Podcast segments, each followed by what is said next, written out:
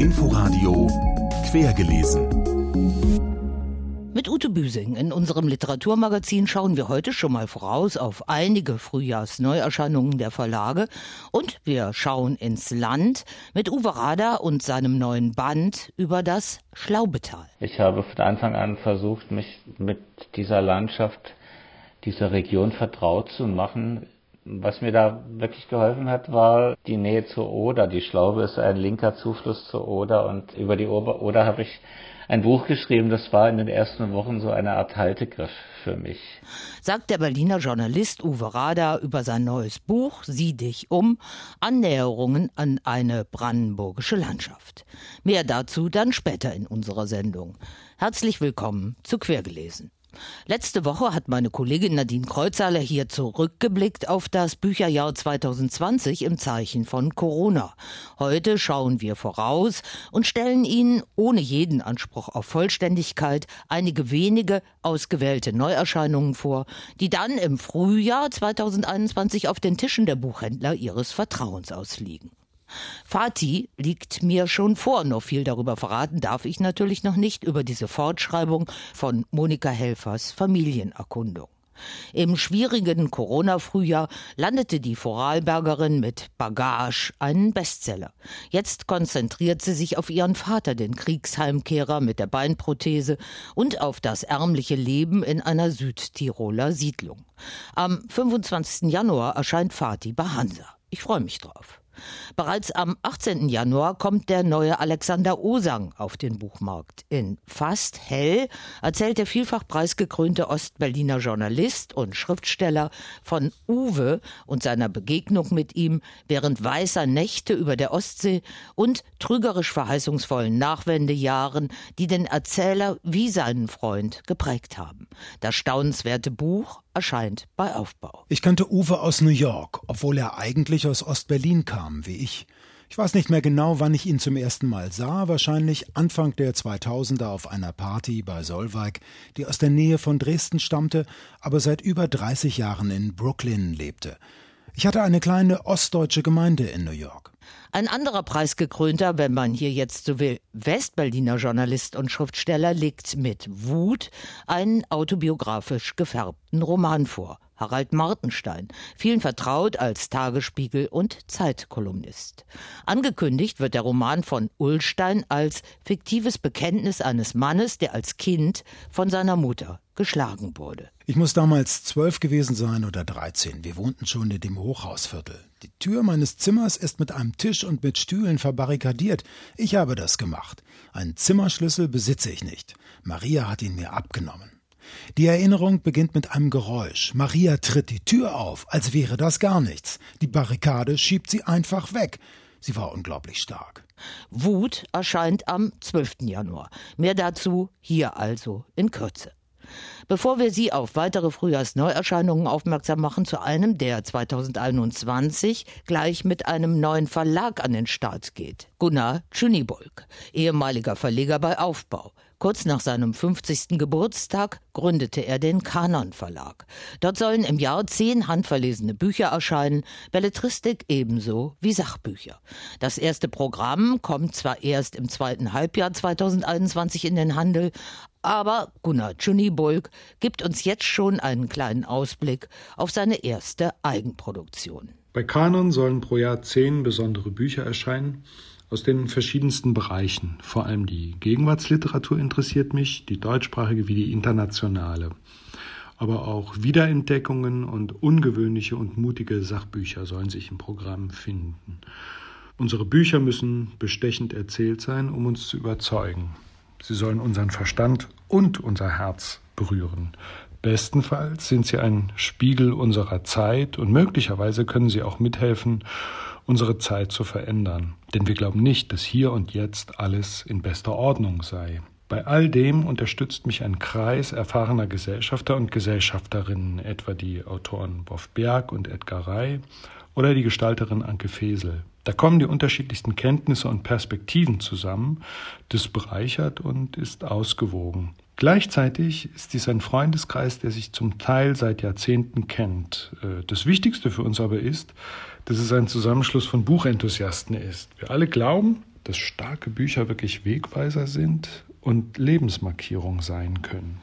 Aber wofür genau steht Kanon eigentlich und welche ersten Neuerscheinungen hat Gunnar Tschünibulk in der Pipeline? Kanon ist ursprünglich ein alter Handwerksbegriff, der das rechte Maß, die ideale Proportion eines Kunst- oder Bauwerks bezeichnet. Denn Schönheit braucht Maß. Kanon steht also für Stimmigkeit, natürlich ohne den vermessenen Anspruch der Alleingültigkeit. Aber es steht ebenso für Vielstimmigkeit, für ein diverses Programm, unterschiedliche Perspektiven und nicht zuletzt auch für den Chor der Gesellschaft da, die Gemeinschaft. Das erste Programm ist zusammengestellt und wird im zweiten Halbjahr 2021 erscheinen. Über Katharina Volkmers provokanten Roman Der Termin war ja schon in der ersten Pressemeldung zu lesen. Das ist ein sehr frappantes Buch. Weiterhin wird im ersten Programm das Romandebüt von Boff Bjerg erscheinen, das erstmals 2008 nahezu unbemerkt von der Öffentlichkeit herauskam. Inzwischen gehört Boff Bjerg zu den wichtigsten Gegenwartsautoren deutscher Sprache, wie ich, wie ich meine, und auch andere. Und es ist Zeit, sein brillantes Debüt Deadline neu zu entdecken. Dann wird ein Silvesterroman erscheinen, etwas ganz Tolles. Und ich wünschte, er wäre schon jetzt lieferbar. Es ist das Romandebüt der gerade einmal 23-jährigen Sophia Fritz. Ein Buch voller Sprachkunst und Spannung. Es ist eins der besten Debüts, die ich in den letzten Jahren gelesen habe. Ein Buch, das das Lebensgefühl einer Generation hart und genau trifft. Dann dürfen sich Handel und Leserinnen auf einen außergewöhnlichen Briefband freuen und auf eine Stadtgeschichte Berlins aus weiblicher Sicht. Die britische Kunstkritikerin Christy Bell hat sie geschrieben und es ist ein sehr persönlicher Gegenentwurf zu all den männlichen Berlin-Schinken, die alle beim großen Kurfürsten anfangen. Christy Bell fängt in ihrem Zimmer mit Blick auf den Landwehrkanal an.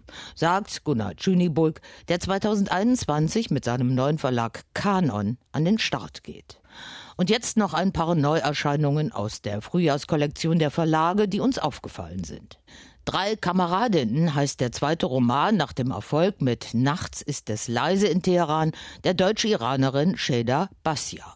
Sie erzählt darin aufwühlend und kompromisslos von drei jungen Frauen mit sogenanntem Migrationshintergrund, die nach ihrer gemeinsamen Jugendzeit in einer Siedlung erneut zusammenfinden und dem trotzen, was sie nicht abschütteln können. Ich möchte fair bleiben, alle Missverständnisse aus dem Weg räumen und von vornherein erklären, wer ich bin und wer ich nicht bin. Ich bin nicht die Ausgeburt der integrierten Gesellschaft. Ich bin nicht das Mädchen, das ihr euch angucken könnt, um mitleidig zu erklären, ihr hättet euch mit den Migranten beschäftigt und es sei ja alles so dramatisch, aber auch so bewundernswert. Ich bin nicht das Mädchen aus dem Ghetto. Drei Kameradinnen erscheint Mitte April bei Kiepenheuer und Witsch. Im selben Verlag kommt bereits im Februar Shu Nam Ju's Kim Yi-Yang, geboren 1982, heraus. Im Zentrum des bereits verfilmten und als Weltbestseller angekündigten Romans steht eine junge Frau im südkoreanischen Seoul, die von klischierten Vorstellungen und Männerherrschaft in die Psychiatrie getrieben wird. Zu den chassidischen Ultraorthodoxen von Brooklyn entführt uns Goldie Goldblum in ihrem zweiten Roman Eine ganze Welt. Darin zeichnet die selbst mit acht Kindern in Chicago lebende hassidische Jüdin ein weibliches Familienoberhaupt am Wendepunkt, das die starren Regeln in Frage zu stellen beginnt, die das ganze bisherige Leben geprägt haben. Erscheint Anfang März bei Hoffmann und Kampe. Und der Surkamp Verlag legt Mitte Februar mit dem Essayband einer Altmeisterin nach. Was wir Frauen wollen, hat nämlich Bestsellerautorin Isabel Allende herausgefunden. Wenn ich sage, dass ich schon im Kindergarten Feministin war, ehe man in meiner Familie den Begriff überhaupt kannte, dann ist das nicht übertrieben. Ich bin 1942 geboren, wir sprechen hier also von grauer Vorzeit. Meine Auflehnung gegen die Herrschaft der Männer nahm ihren Ausgang vermutlich in der Situation meiner Mutter Panchita, die von ihrem Ehemann in Peru sitzen gelassen wurde, zusammen mit zwei Kleinkindern und einem Säugling. Nicht fehlen darf schließlich einer meiner All-Time-Favorites, T.C. Boyle. Sein Hausverlag Hansa bringt am 25. Januar seinen neuen Roman Sprich mit mir heraus. Ein rasanter Grenzgang zwischen Mensch und Affe. A bank of windows around and I'm looking into woods all the way around. Mein Präriehaus ist von vielen Fenstern umgeben. Ich schaue also beim Schreiben in die Wälder. Das hat eine sehr beruhigende Wirkung. Außerdem miete ich gelegentlich eine Hütte im Sequoia National Forest. Das ist sehr abgelegen und auch dort bin ich vom Wald umgeben. Ich lese und schreibe dort viel. In der Hütte entgehe ich dem alltäglichen Gehetze, denn ich habe weder Telefon noch Internet dort. Ich gehe wie ein Junge mit meinem Hund und in einem Buch in den Wald und schaue mich um. Und noch das im Christoph Links Verlag bringt Christoph Diekmann im Februar seinen Band Woher sind wir geboren? Deutsche Welt und Heimreisen heraus. Darin begibt sich der Zeitkolumnist auf die Suche nach deutschen Prägungen hier und jetzt unter Luther in der Münchner Räterepublik in der DDR. Und damit haben wir eine wunderbare Überleitung zu Uwe Rader, dem langjährigen Taz-Journalisten und Osteuropakenner, der jetzt mit Sieh dich um, Annäherung an eine brandenburgische Landschaft, sein bisher persönlichstes Buch vorgelegt hat. Denn vor zwei Jahren ist er mit seiner Frau ins südöstlich von Berlin gelegene brandenburgische Schlaubetal umgezogen. Es ist keine Gegend, in der man sofort heimisch wird. In der Literatur gibt es diese Haltegriffe nicht. Im Gegenteil, immer wieder warf die Region, in die es mich verschlagen hat, Rätsel auf. Sie ist weitgehend unbesungen. Man muss sie sich also, das ist der Vorteil, aber auch dabei selbst erschließen. Sieh dich um ist ja auch eine Aufforderung, auf das zu vertrauen, was man sieht und auf was man sich einlässt. Mit gewohnt kritisch liebevollem Blick stellt uns Ich-Erzähler Uwe Rader die auch für ihn bis zum Umzug neue fremde Grenzregion zwischen Grunow, Niederlausitz und Schneebergmark jetzt vor. Wir sind also in die historische Grenzlandschaft zwischen der Mark Brandenburg und der zu Sachsen gehörenden Niederlausitz gelandet. Grenzregionen sind aus der Perspektive der Herrschaft immer weit weg. Da ticken die Uhren auch ein bisschen anders und das spürt man bis heute. Das Zweite, was natürlich die Fantasie angeregt hat, ist der Name selbst. Sieh dich um ist eine Gründung des Klosters Neuzelle. 18. Jahrhundert haben Mönche dort ein Jagdhaus gegründet, aber es ist bis heute nicht nachgewiesen, was dieser Name wirklich bedeutet. War er eine Warnung an die Reisenden, sich dort ganz besonders vorsichtig zu verhalten, weil die Schlaube dort immer noch von weiten Sümpfen umgeben war oder hat man tatsächlich einen Blick für die Schönheit äh, der Landschaft damals schon gehabt? Man soll dort schon damals Sichtschneisen vom Bergsporn, auf dem das Jagdhaus gegründet wurde, in die Landschaft geschlagen haben. Vielleicht ist es eine Aufforderung gewesen, die Schönheit auch wahrzunehmen.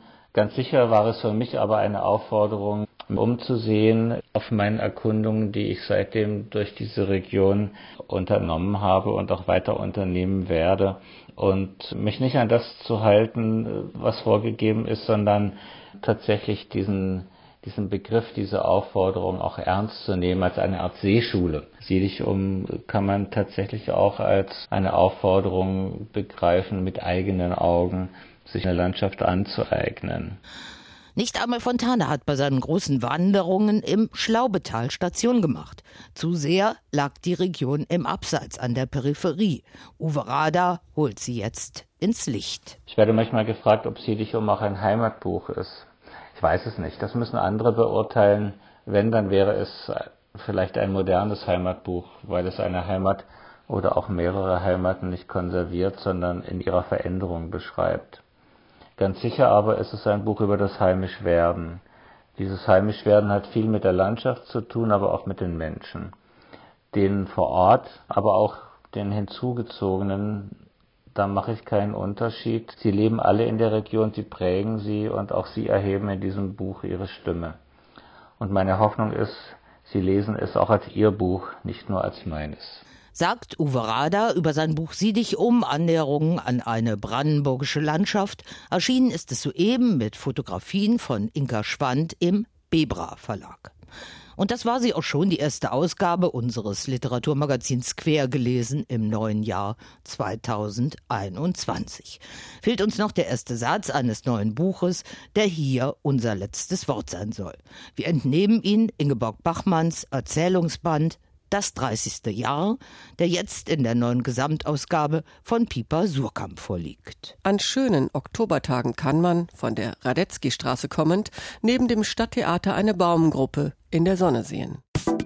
Inforadio Podcast.